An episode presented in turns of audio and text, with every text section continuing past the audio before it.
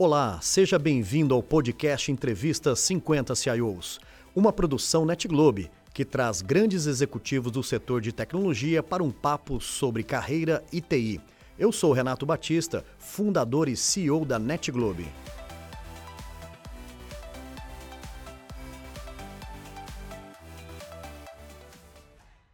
Um dia de grandes insights, um dia muito feliz aqui para nós na NetGlobe, quando gravamos o programa Entrevista 50 CIOs.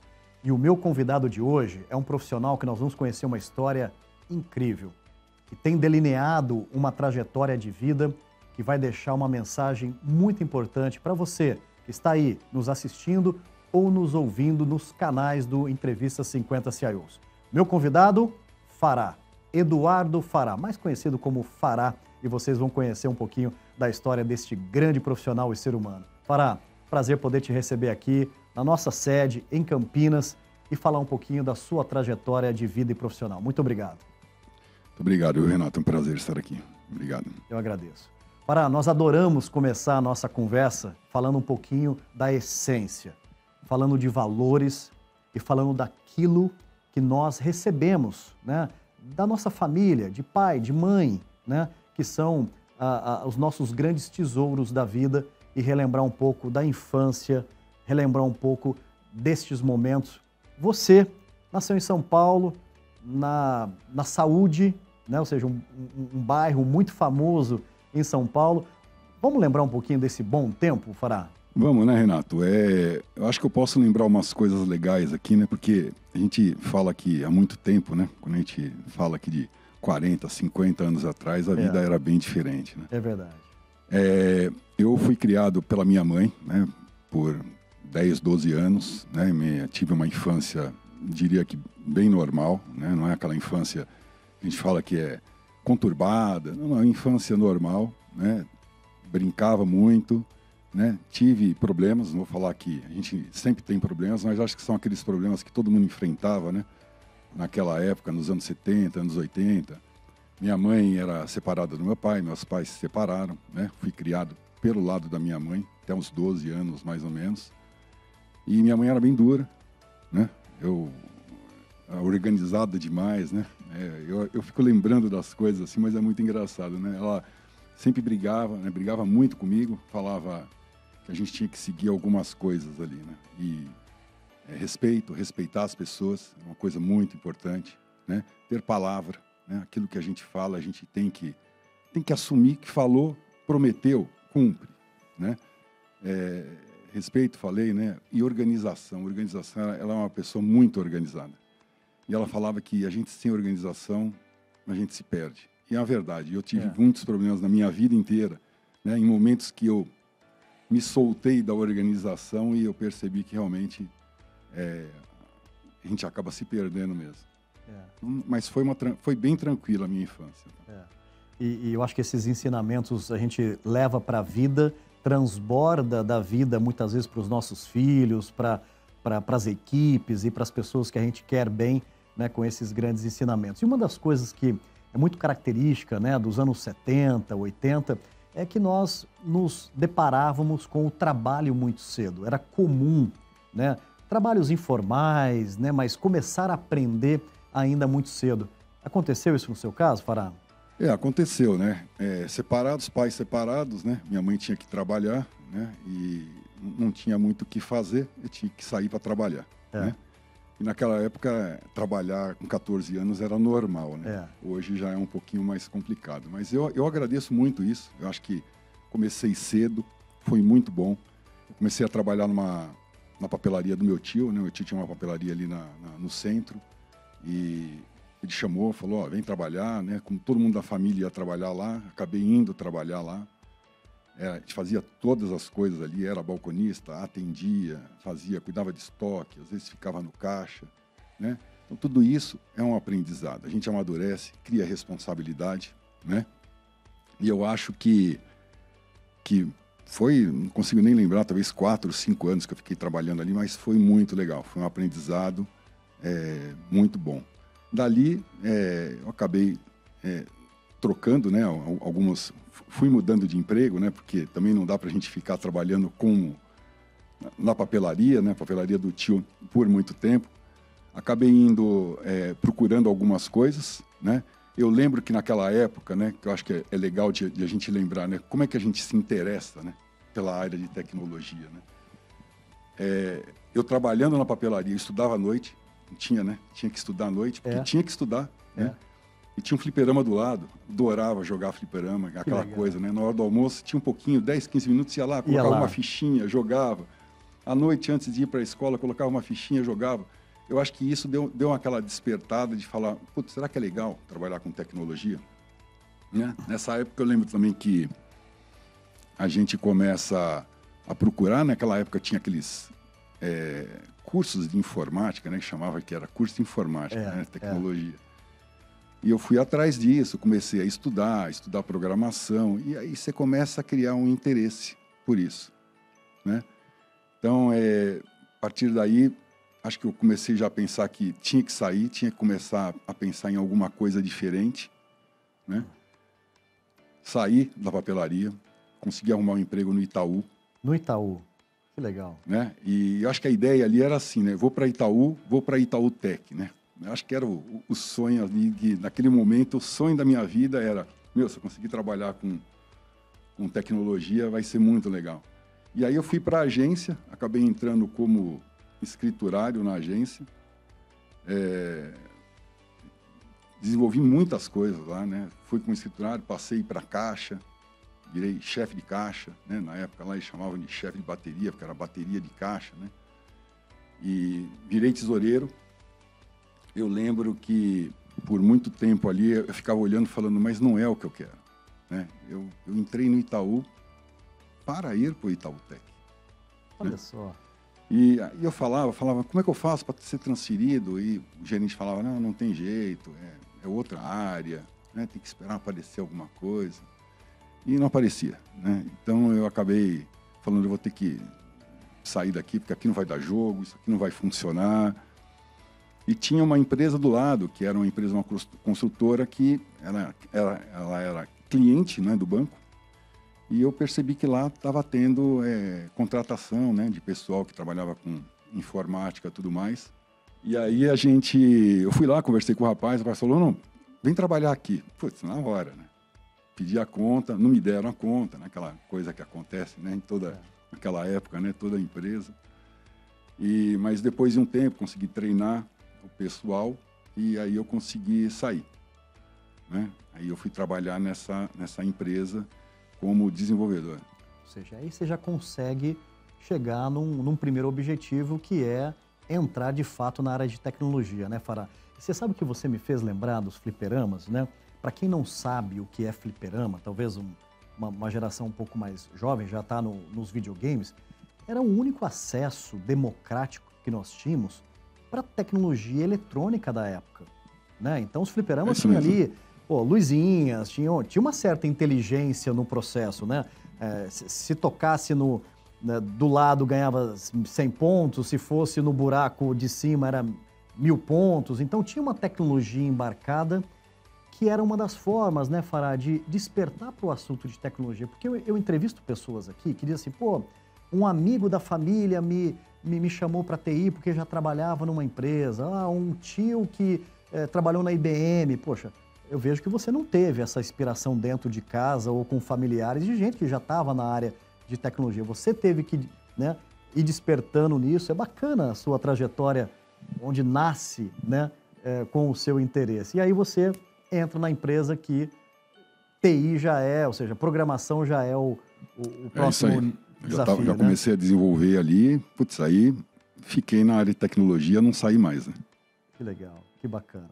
Bem, primeiro objetivo cumprido, aí bate o santo, para, ou seja, assim, pô, é isso que eu quero, eu vou seguir minha trajetória e, e aí você segue um, uma jornada. Depois da programação, qual foi o próximo passo que, que você... É, a, a história é longa, tá, é. Renato? Mas vamos lá. É, assim, falar para você que acho que a empresa que eu estava trabalhando, eu gostava, adorava aquela empresa. Era uma ah. construtora, né? adorava trabalhar lá.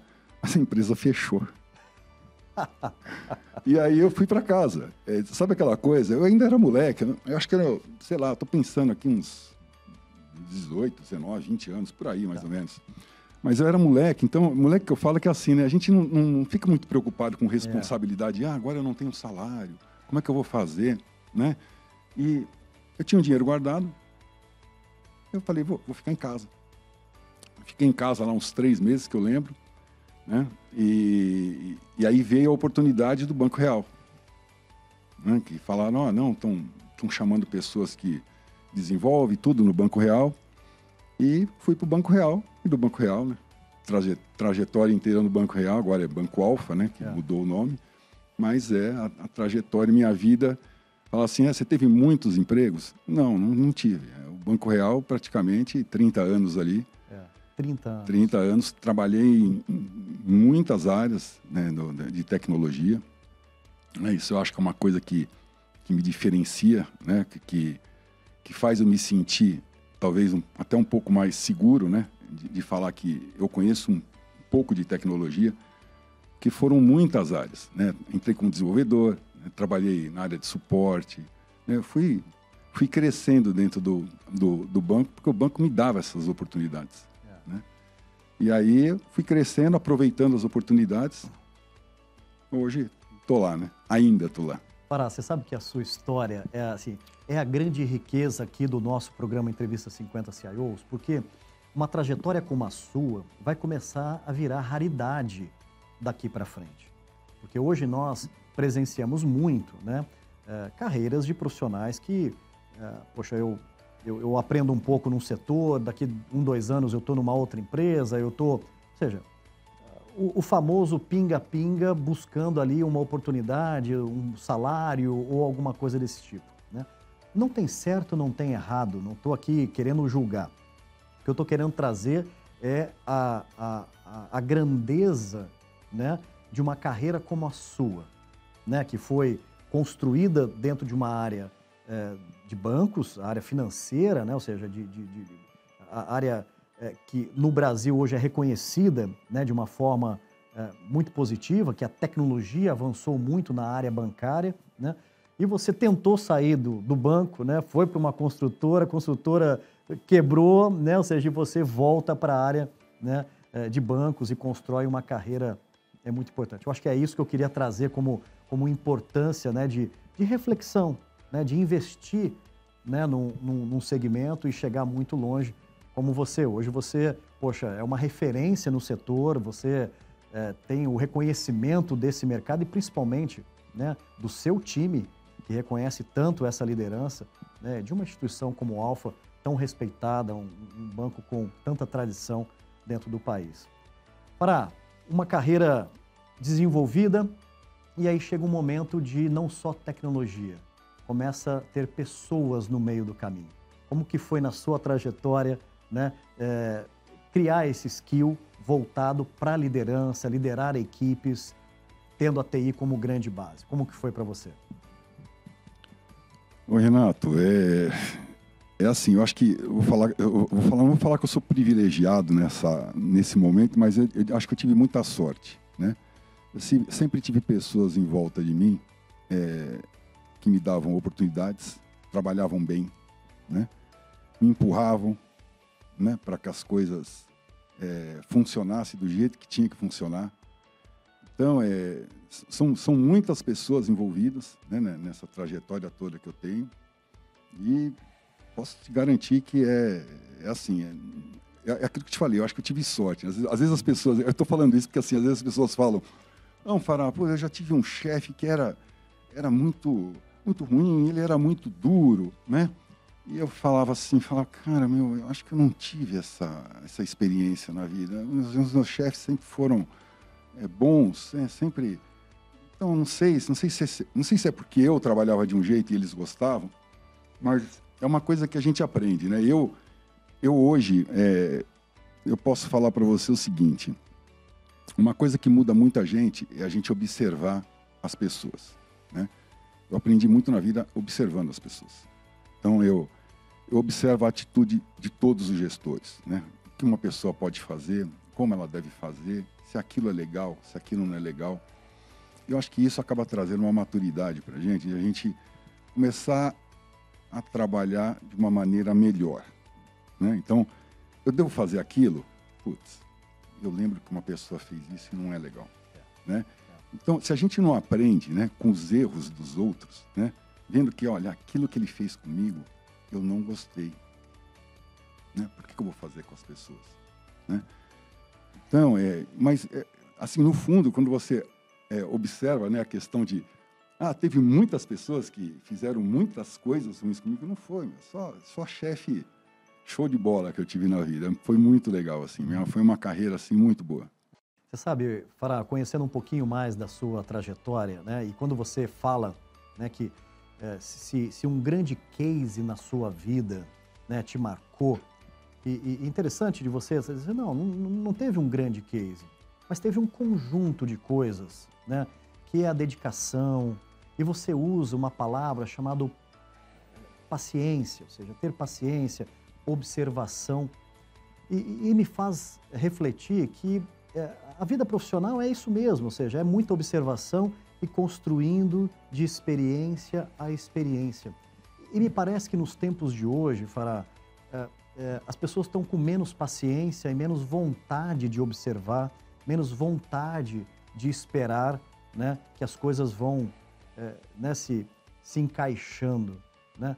Será que isso é uma coisa um pouco mais de uma geração ou é um muito da, da característica das pessoas? Que leitura você tem feito hoje da gestão dentro desse formato e desses valores?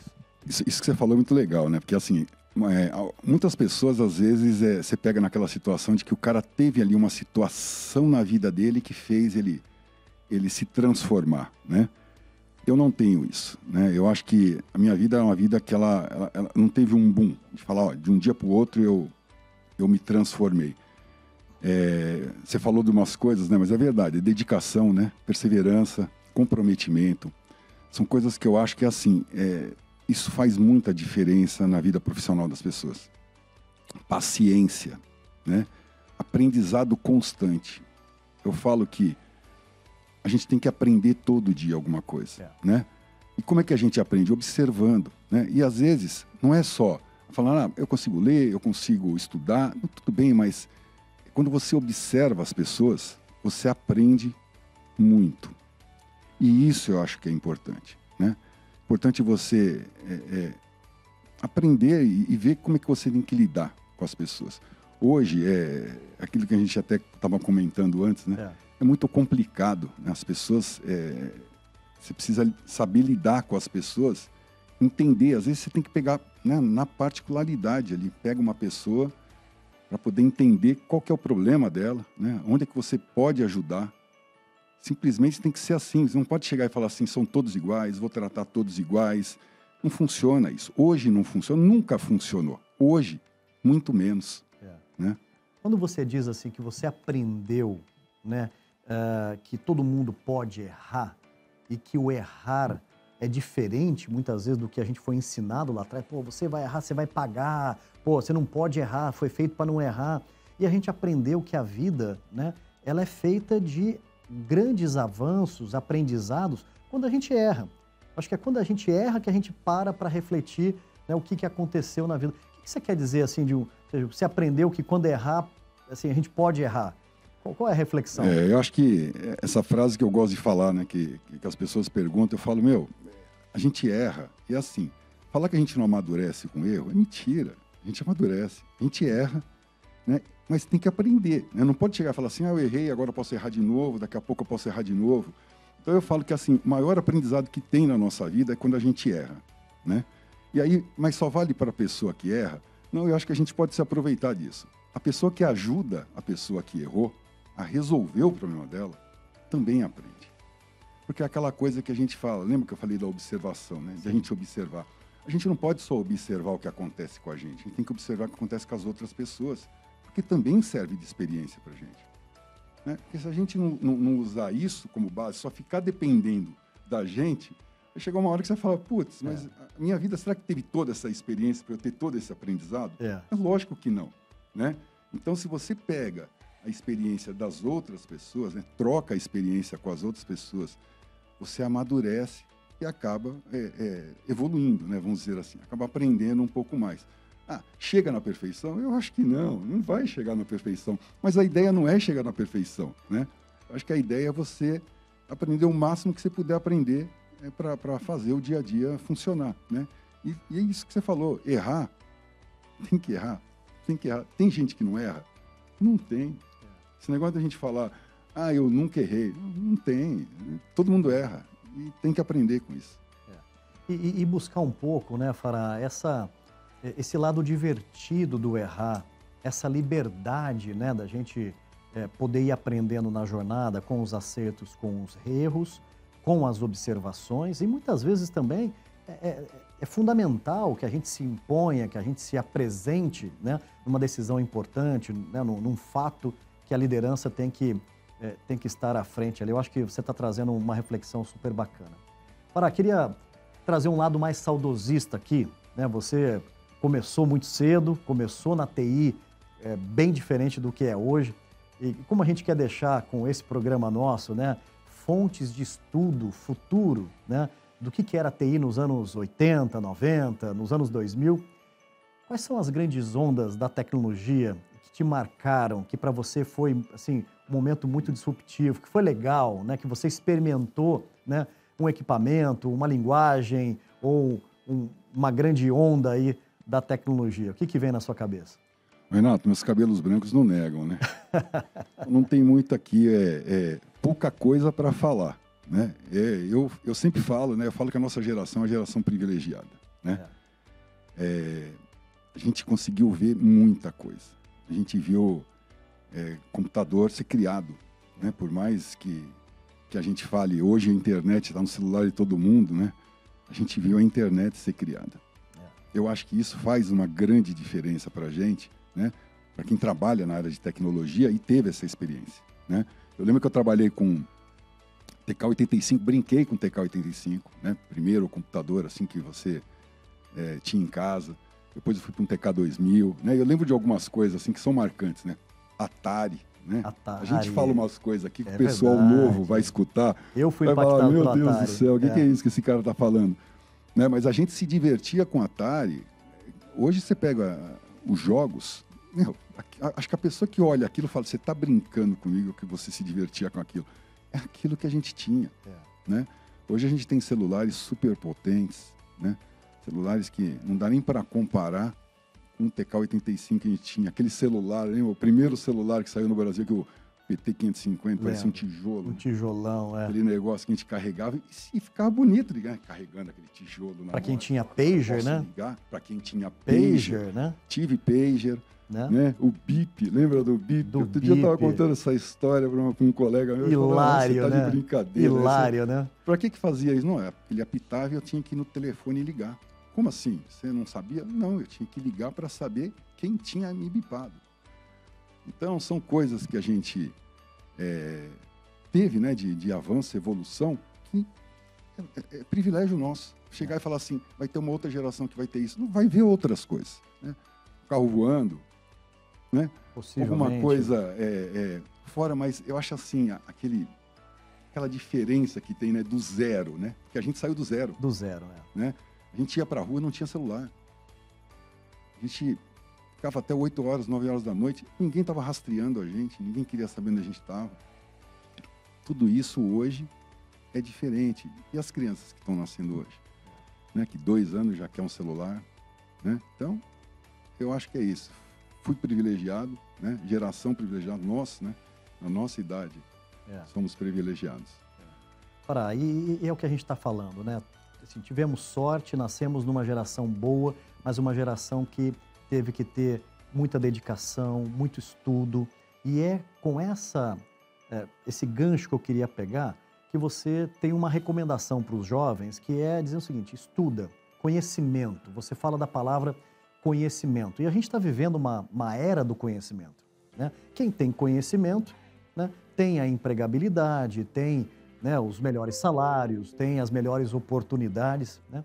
Queria que você falasse um pouco sobre essa sua visão da importância do conhecimento hoje, né, na formação de uma carreira, na, na para os jovens que estão chegando aí na área de TI. É, Renato, é, é, é, outra frase que eu falo, né? conhecimento é tudo. Né?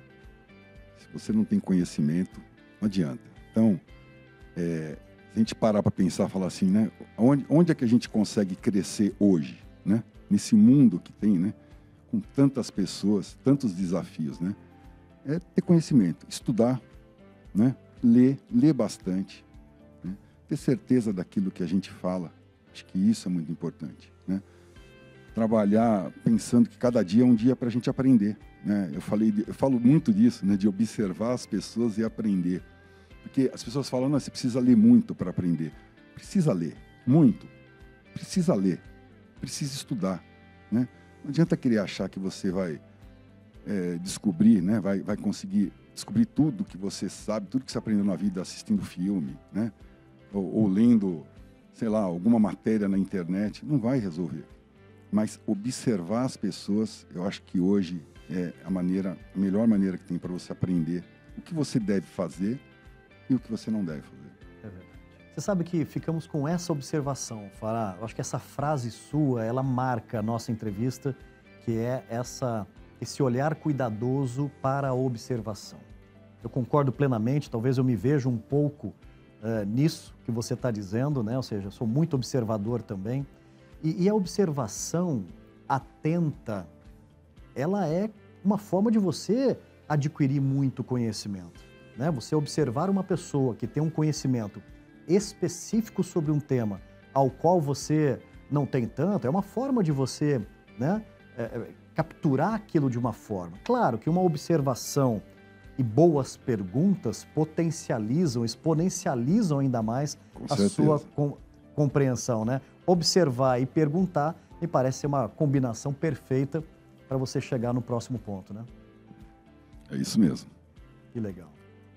Para fechando aqui a nossa conversa, a gente sabe que para construir uma, uma, vida, uma carreira, nós temos sempre pessoas né, que foram muito importantes na nossa trajetória profissional. Nós temos um capítulo aqui na nossa entrevista que a gente gosta, não vai dar para lembrar de todos, né? A gente já pede antecipadamente desculpas para os que não serão lembrados, mas algumas pessoas que para você é, marcaram a sua vida, que foram pessoas muito importantes, que te deram um feedback sincero, que, que te ajudaram a, a, a subir um próximo degrau. Queria deixar aqui de uma forma muito espontânea, né? Se vem algumas nome de pessoas, se vem pessoas que para você são fundamentais. Ô Renato, eu, eu, eu até poderia falar alguns nomes aqui, mas eu acho melhor não falar. Mas é. eu acho que é assim: todo mundo que já foi meu chefe, né? Não, não, eu não tenho o que dizer a não ser que obrigado, porque me ajudou muito né, a, a, chegar onde eu cheguei. Né? Alguns mais especiais, né? alguns que, que eu fiquei mais tempo, então eu tive, que, tive muito mais para aprender. Tá. Né? É, chefes do Banco Real, assim, né? Banco Real, Banco Alfa, né? são os que, que eu sinto assim que foram mais, que me deram mais apoio né? no, no, no crescimento e tudo mais. Mas é isso, acho assim, questão de nome não, mas acho que eles sabem quem são eles. Ele, né? Eles vão saber, né? Eles vão saber quem são eles, se eles assistirem. Mas é, é isso, acho que os meus chefes assim são, são pessoas que me ajudaram muito, né? Não posso, obviamente, esquecer da minha querida esposa, né? Mãe dos meus filhos, né? Sempre cuidou de mim, né? Então, é. essa não, não tem nem o que falar. Qual o nome? Laura. Laura, nosso agradecimento a Laura. É ela sempre cuidou dos meus filhos, cuidou de mim, não, me deu sempre apoio, me incentivou em tudo, né? Não posso dizer aqui que não foi ela que me incentivou a fazer a minha primeira faculdade, né? Foi ela que me incentivou. Você vai fazer a faculdade. Eu lembro até hoje dela falando: você vai fazer, né? Então é é a, é a força que faz eu andar hoje, né? Que faz me guia é, é a minha esposa. Legal. Tá aí, que bonito o reconhecimento perfeito, ou seja, um reconhecimento. Já sei é, que eu não vou apanhar dela. Justíssimo, né? E, e, e, é verdade, né? Ou seja, uma vida executiva, uh, sem dúvida alguma, ter a base né, da esposa, do, do, marido, enfim, no caso das mulheres, é sempre muito, muito prazeroso e a gente tem que reconhecer num momento como uma conversa dessa que estamos aqui. Muito legal. Pará, queria mais uma vez agradecer em nome da, da TI brasileira por todo o trabalho, por tudo que você tem é, impactado na vida das pessoas, pessoas que têm a oportunidade de trabalhar com você e você deixar um pouco da sua história né, aqui registrado no nosso programa 50 CIOs, que vai ser a grande base e inspiração para o livro, para a quarta edição do livro Por Trás da TI, que nós vamos ter a história do Eduardo Fará. Fica aqui meu muito obrigado. Muito obrigado, Renato. Valeu. Obrigado. E aí, curtiu? Esse foi mais um episódio do programa Entrevista 50 CIOs. Para não perder nenhum conteúdo, siga nosso perfil aqui no Spotify e aproveitem!